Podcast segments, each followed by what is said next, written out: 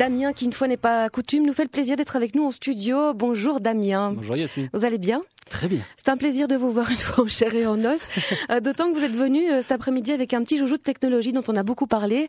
On va laisser planer le suspense car d'abord, hein, je suis très contente d'avoir ça dans les mains, je vous le dis. Euh, d'abord, on va évoquer la quatrième édition de Nestup qui démarre dans le courant du mois de mars. Nestup, c'est quoi On le rappelle? Nestup, c'est un programme d'accélération de start-up et de projets innovants. Mhm. En fait, c'est un programme dont on s'est inspiré il y a déjà un bon bout de temps aux États-Unis pour accélérer des start-up. Accélérer des start-up, ça veut ça veut juste dire qu'à un moment donné, on va essayer de comprendre comment on peut résoudre un problème. Et ce sont des, des jeunes, généralement des jeunes entrepreneurs, qui répliquent et qui disent voilà, j'ai trouvé une solution à un problème. Je ne sais pas comment je peux faire pour bah, gagner ma vie en le faisant, mais c'est un problème, il faut absolument qu'on le résolve. Et mmh. nous, on essaye de les aider à travers ça. C'est la quatrième édition qu'on lance ici. On vient de lancer l'appel à projet. Les, les jeunes et les start-upers ont jusqu'au 1er mars pour pouvoir euh, lancer le, euh, leur candidature, leur soumettre leur candidature. Et on mmh. fait ça à Mont-Saint-Guibert à l'Axis Park de, de Mont-Saint-Guibert. Ça veut dire que pendant 12 semaines, on va avoir euh, des coachs, des mentors, des gens dont c'est le métier d'accompagner des, des, jeunes qui se lancent, euh, qui vont, qui vont, voilà, qui vont arriver et qui vont leur donner tout ce qu'ils ont en magasin euh, mhm. pendant pendant 12 semaines. Il y a déjà eu des éditions précédentes, vous l'avez dit. Quel est le résultat aujourd'hui de ces éditions? Alors, il est forcément inconstant, on va dire ça comme ça. Mhm. mais l'avantage, c'est justement ça, c'est qu'on sait très bien que le entre guillemets le taux de perdition dans les startups, il est très très grand. On peut regarder ça États-Unis, en Asie, même en France. Nous ici, on, on, a déjà 12 startups qui sont sorties, les deux premières éditions. La troisième édition se déroule à Liège, donc là, il est encore un peu tôt hein, pour euh, pour savoir un peu le retour. Mais d'une manière générale, sur les 12 premières startups, eh bien, il y a plus d'un million d'euros qui ont déjà été levés. C'est-à-dire, c'est c'est euh, c'est de l'argent qui ont été cherchés auprès des investisseurs. Mmh. Puisqu'il faut savoir que Nestup se termine systématiquement au bout des 12 semaines parce mmh. qu'on appelle un démodé, c'est-à-dire une grande soirée où les les startupeurs présentent leurs projets et puis il y a des gens dans la salle, dont des investisseurs, qui en donné vont les retrouver par après en disant j'ai envie d'investir, j'ai envie de mettre de l'argent avec toi dans euh, dans la dans la barque. Et donc voilà, un peu plus d'un million d'euros de fonds levés, un peu plus de 500 000 euros d'ailleurs qui ont été, euh, c'est des prêts, c'est des mhm. bourses, c'est d'autres d'autres euh, moyens de financement qui ont été mis en place.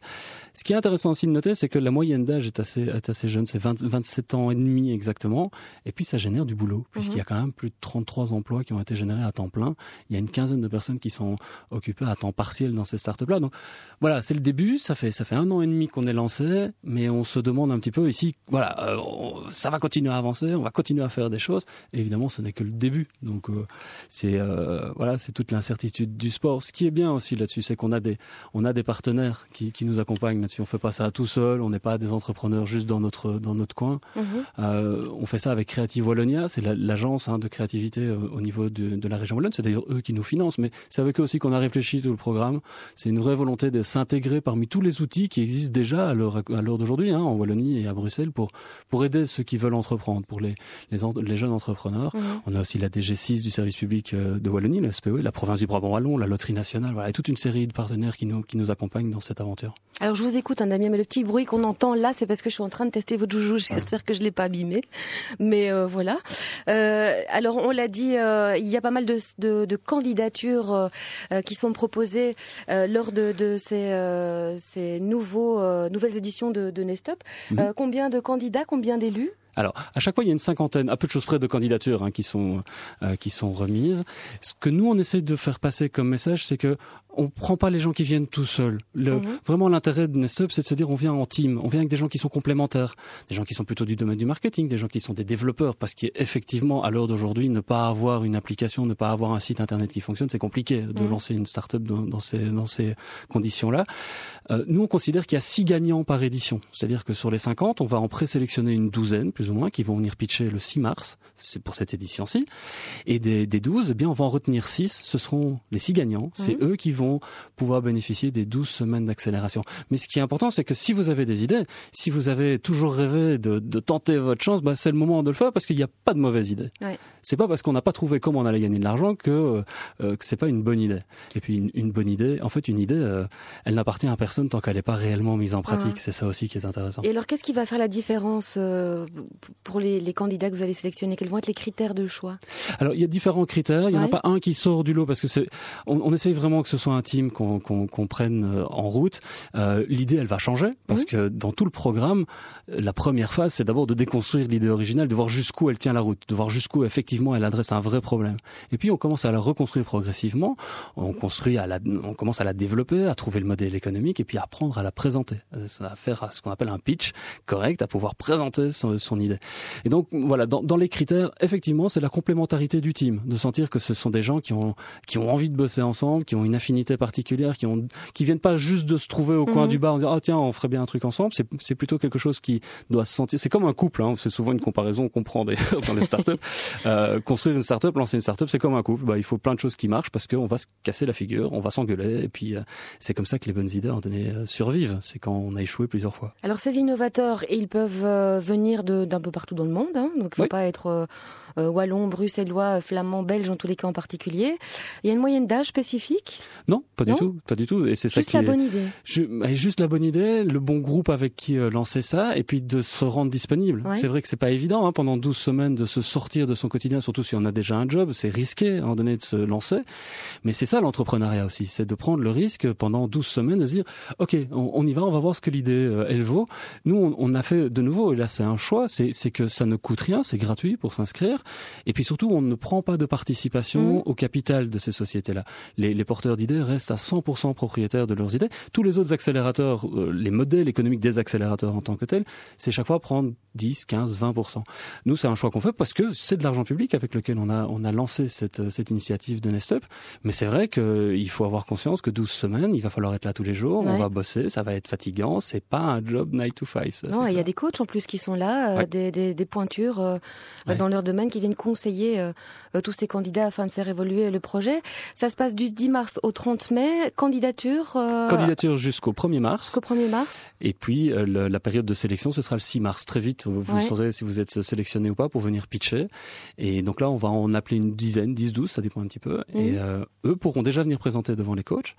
Et puis après, on en prendra six et ce seront les six grands gagnants qui intégreront l'accélérateur. Allez, Nestup édition 2014. Euh, on vous met euh, les liens, bien sûr, euh, en ligne sur notre site internet ou sur notre page Facebook. Alors, ce que j'essaye de faire depuis tout à l'heure, Damien, c'est de vous filmer à travers ce magnifique joujou que sont les Google Glass. Alors, j'ai fait une petite vidéo de vous, enfin, j'espère. on en a beaucoup parlé, c'est vrai. Là, vous avez eu la gentillesse de, de venir avec votre exemplaire à vous. Alors, mhm. vous nous avez montré un petit film qui a été réalisé euh, avec ces Google Glass. C'est juste bluffant. Euh, rien mhm. qu'en en vous regardant, voilà, j'ai juste ce truc sur la tête. Ce qui est très difficile, c'est de pas hocher la tête en vous parlant et donc pour faire bouger l'image, voilà. Mais c'est assez bluffant. Alors voilà, on en a beaucoup parlé. C'était une espèce de mythe. On l'a déjà évoqué dans cette émission. Aujourd'hui, vous venez euh, dans Utopia avec ces lunettes pour montrer aussi que l'innovation et la technologie vont participer à changer la manière dont on va, dont on peut notamment informer demain. Oui, enfin moi en tout cas c'est le c'est ça qui m'a excité dans ce dans ce jouet moi, je suis folle, hein. folle, c'est une gamine devant un truc. Je les, les porte pas en permanence parce que je, je la conviction qu'ici en Europe on n'est pas prêt pour ça. Ouais. Le marché n'est pas prêt, les gens sont pas prêts, la culture n'est pas à ça. Euh, ça ça pose plein de questions sur euh, euh, le respect de la vie privée quand on se filme et ce genre de choses. Euh, moi, si ça m'intéresse, c'est parce qu'on va raconter des histoires d'une autre manière. Mhm. Euh, vous parliez du petit film que j'ai fait hier. Effectivement, on va faire des interviews d'une toute autre manière grâce à ça. C'est dans le langage des jeux vidéo, on appelle ça du first personal shooter. On, on, a la vision c'est vraiment quand on joue à un jeu comme celui-là, ben, on est le personnage. Ici, moi, l'idée, c'est avec les communautés qui me suivent en ligne, avec les gens avec qui mhm. euh, j'interagis au quotidien, c'est de leur dire, je, je peux être votre prolongement, on va aller à la rencontre des gens, on va faire des interviews, on va rencontrer des gens. Et quand les gens me parlent, à travers moi, il parle aux gens qui sont en ligne avec moi. Et c'est, ça change tout parce que la caméra, elle n'est pas à côté de moi. Quand vous regardez une émission de télévision, quand vous regardez une interview à la télévision, ben, la personne qui est interviewée, elle regarde la caméra, enfin, elle regarde la personne qui, à qui, euh, euh qui l'interview, pas mhm. la caméra. Et ça change le rapport. En plus, les gens sont souvent euh, intimidés par cette caméra. Mmh. Bon, il y a aussi un, un aspect. Je ne sais pas si vous voyez que je vous filme là. Est-ce qu'il y a quelque chose qui montre que je vous voit, filme? On voit le petit écran qui est allumé en fait. Donc, euh, mais ça, ça va rentrer progressivement dans les mœurs. Je pense que c'est quelque chose, on va s'en rendre compte progressivement. Moi, quand, quand je me balade avec, j'attends qu'une seule chose, c'est que les gens me disent un, est-ce que je peux les essayer? Et deux, mais euh, est-ce que vous avez le droit de me filmer comme ça? Parce que ça ouvre la discussion. Euh, les, les lunettes, j'ai fait exprès de les acheter et je les ai payés plein pot pour pouvoir le faire. Comme tous les articles que j'achète, comme tous mes outils pour travailler, mhm. c'est des outils que j'achète plein pot parce que je veux pouvoir les critiquer. Euh, je suis pas le VRP d'une marque, je suis pas le VRP sur toutes ces marques-là. Euh, c'est important de pouvoir les critiquer mhm. dans les deux sens parce que ça ouvre des perspectives assez géniales et on y est. Aux États-Unis, il y a déjà des journalistes qui s'en servent au quotidien pour faire des reportages, qui ont été à Guantanamo faire des sujets en vidéo là-dessus. C'est de la HD, hein, c'est de la haute définition quand on filme, donc ça peut passer en télévision. C'est pas obligatoirement pour la télévision, mais ça peut. Euh, c'est aussi une autre manière d'avoir un rapport aux gens. C'est moins intrusif, même s'il y a d'autres questions qui se posent derrière. Mais voilà, ce sont des outils, et comme chaque outil, bah, ça dépend ce que les gens vont en faire. Il y aura des procès, il y a mhm. des gens qui vont s'en servir pour filmer des gestes qui sont euh, pas normaux, euh, qui sont illégaux et qui vont être condamnés pour ça. Euh, il va y avoir des sextapes, il va y avoir plein de choses qui vont qui vont débarquer c'est voilà la techno elle avance. Mhm. souvent euh, elle amène des nouveaux usages que la loi n'encadre pas encore. donc ça ouvre des nouvelles questions. Moi j'espère que les politiques vont s'en saisir dans le bon sens du terme hein, que ça va ouvrir des débats qu'on va pouvoir en discuter. Et journalistiquement parlant de pouvoir faire des directs avec ce genre de choses. Il y a déjà un journaliste américain qui le fait qui va sur le terrain qui va dans des zones de conflit et qui fait des directs avec euh, ses lunettes sur le front. Euh, c'est voilà, moi je trouve ça passionnant. On réinvente des grammaires mhm. euh, audiovisuelles, on réinvente des manières d'interroger, d'interpeller les gens, de discuter avec eux. Et surtout, on est dans une construction de sens grâce à ça mhm. qui fait que les audiences en ligne et on est tous un petit peu en ligne tout le temps, bah, participe du, du, processus rédactionnel. On recrée de la confiance avec ce genre de choses quand on dit aux gens, regardez ce que je vois, je vous le partage et vous pouvez le vivre comme moi. Mais je vous avoue que moi je suis vraiment bluffée parce qu'en général je suis assez euh, réfractaire à tout ce qui est technologie, gadget, etc. Et j'ai toujours imaginé que ces Google Glass étaient vraiment un gros gadget cher euh, et que ça effectivement posait pas mal de questions, notamment par rapport à la vie privée, par mmh. rapport à la sécurité, parce que conduisez avec ça, on en discutait tout à l'heure, bah, voilà, j'attends les réflexions de, de Benoît Godard, porte-parole de l'IBSR. mais, euh, mais quand je vois ça, quand je vois effectivement la qualité d'image qu'on peut avoir pour tourner une vidéo, et quand effectivement euh, ce que ça peut changer par rapport au métier, quand c'est bien utilisé à bon escient, je me dis quand même, merde quoi, franchement, chapeau et euh, voilà. Mais la preuve, c'est que d'autres marques s'en emparent. Au salon CES de Las Vegas, il y avait au moins une dizaine d'autres marques qui elles aussi ont compris l'intérêt de ce genre de choses, qui développent leurs propres lunettes.